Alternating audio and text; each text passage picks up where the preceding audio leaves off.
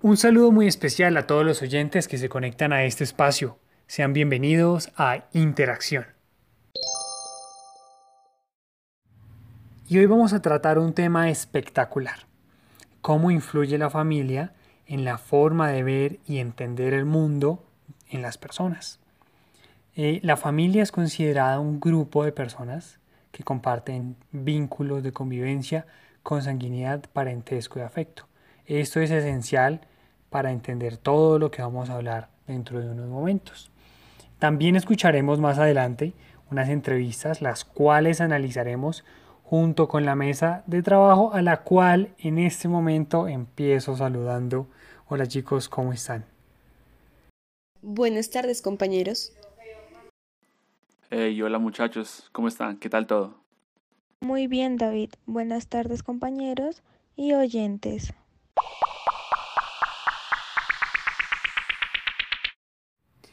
Entonces, hay dos tipos de familias. Las biológicas, que son conformadas por miembros unidos por el lazo de sangre, papá, mamá, hermanos, en el cual pues hay un intercambio de significado.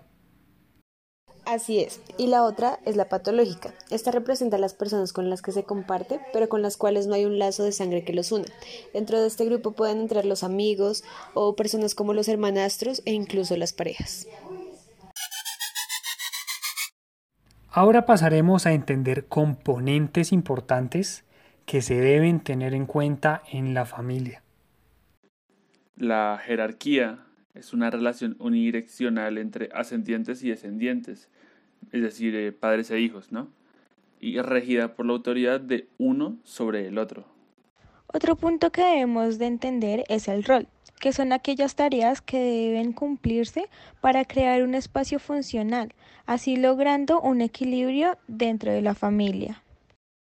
Claro, también la comunicación 2.0, que es cuando la información se transmite a través de símbolos, ya que no solo podemos comunicarnos con mensajes, sino también con el lenguaje corporal, de señas, acciones, comportamientos, entre otros. Entonces demos paso a los dos entrevistados que nos respondieron ¿Quién ha influenciado más en su forma de ver el mundo?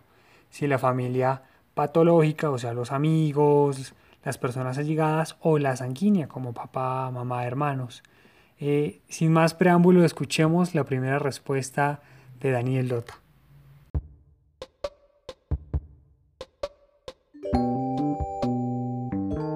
Considero que los dos, pero si tengo que irme por una, por la familia. Al final, eh, las decisiones importantes, pues pido consejos a familiares que sienta que tengan experiencia en eso. O sea, me por eso.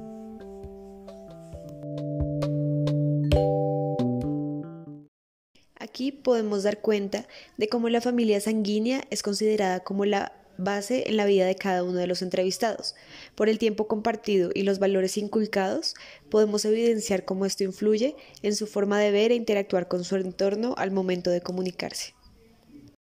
Es claro que en mayor medida la influencia de la familia sanguínea pues es más fuerte, pero considero que no por ello tenemos que dejar de lado a la no sanguínea, aunque puede llegar a ser mínima mínima, va a haber una influencia en, en uno como persona como llegados que son con la no sanguínea. Y antes de escuchar la siguiente respuesta, vamos a recordar la pregunta. ¿Quién ha influenciado más en su forma de ver el mundo? Si la familia patológica o la sanguínea. En esa misma sintonía vamos a escuchar la respuesta de Ilma Telle.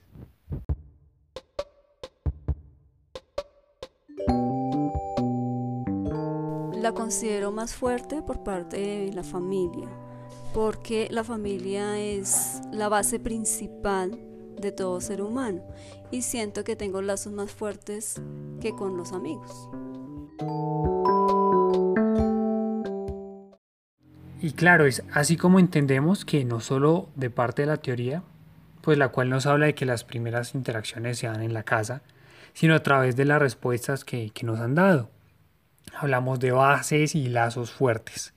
Entonces es en la familia sanguínea donde recibimos nuestra primera formación como seres éticos, que además se verán desafiados al enfrentarse al mundo, a otra gente que es influenciada por su propia familia, otros seres con bases y lazos distintos.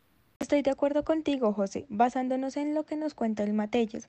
La familia es la base principal y no solo de ella, sino un 90% de toda la población mundial, diría yo.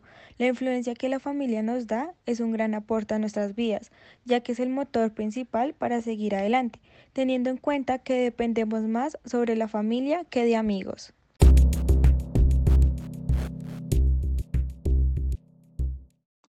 Después de estos análisis, hemos todos de concluir que la familia, ya sea patológica o sanguínea, influencia en las personas o integrantes en su forma de ver e interactuar con el mundo. Y, eso se debe al intercambio de subjetividades que se dan de diferentes maneras en diferentes contextos. Ya sea el caso del padre criando a su hijo, que le imparte sus creencias, valores, formas de pensar a través de sus actos y palabras, que terminan siendo enseñanzas y formación para el ser en construcción. O ya sea el caso del intercambio de cultura entre personas cercanas, como lo son los amigos, que aunque no hacen parte de la familia, ayudan a afianzar o evaluar las creencias ya impartidas. Por lo que sea el intercambio cultural y la expresión de todo lo aprendido, al momento de la interacción con el ambiente externo. Y así hemos concluido estos análisis, este programa de interacción. Recuerden quienes les han hablado en esta ocasión David Santiago López, María Camila Rodríguez, María Paula Jiménez y quien les habla José Irurita. Hasta una próxima ocasión.